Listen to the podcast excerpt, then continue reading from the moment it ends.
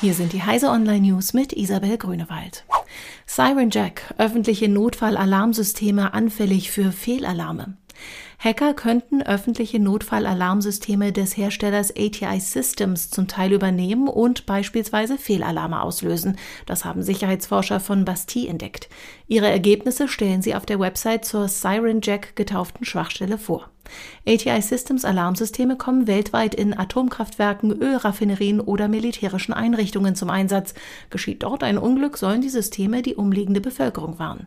Ein Fehlalarm könnte fatale Folgen nach sich ziehen. Fuchsia ist kein Linux. Softwareentwickler diskutieren momentan angeregt über Googles Dokumentation für das neue Betriebssystem Fuchsia, das früher oder später Android ersetzen soll. Nun ist ein erstes Handbuch für Entwickler aufgetaucht. Das erste, was Google in der Dokumentation klarstellt, ist, Fuchsia ist nicht Linux. Das OS besteht aus einem Kernel namens Zircon, der auf der bei Google entwickelten Microkernel-Infrastruktur Little Kernel beruht. Dazu gehören ein entsprechendes Userland, Grafikinterfaces, das UI-Toolkit Flutter und die Programmiersprache Dart. Zuckerberg verspricht Besserung. Facebook-Chef Mark Zuckerberg kam glimpflich durch die Anhörungen im US-Kongress, auch wenn am zweiten Tag im Abgeordnetenhaus ein etwas härterer Wind wehte. Der Firmengründer signalisierte in der Befragung im Senat erstmals, dass das weltgrößte Online-Netzwerk eine Bezahlvariante ohne Werbung bekommen könnte. Außerdem kündigte er an, EU-Datenschutzregeln weltweit anwenden zu wollen.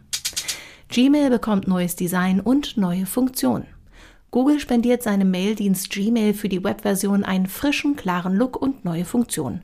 Auch in der Desktop-Version von Gmail gibt es bald Smart Replies. In der Gmail-App liefern sie bereits automatisch generierte Antworten auf Mails, bislang aber nur für OS-Nutzer.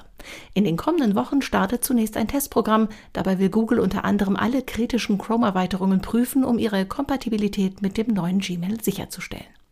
Diese und alle weiteren aktuellen Nachrichten finden Sie auf heise.de.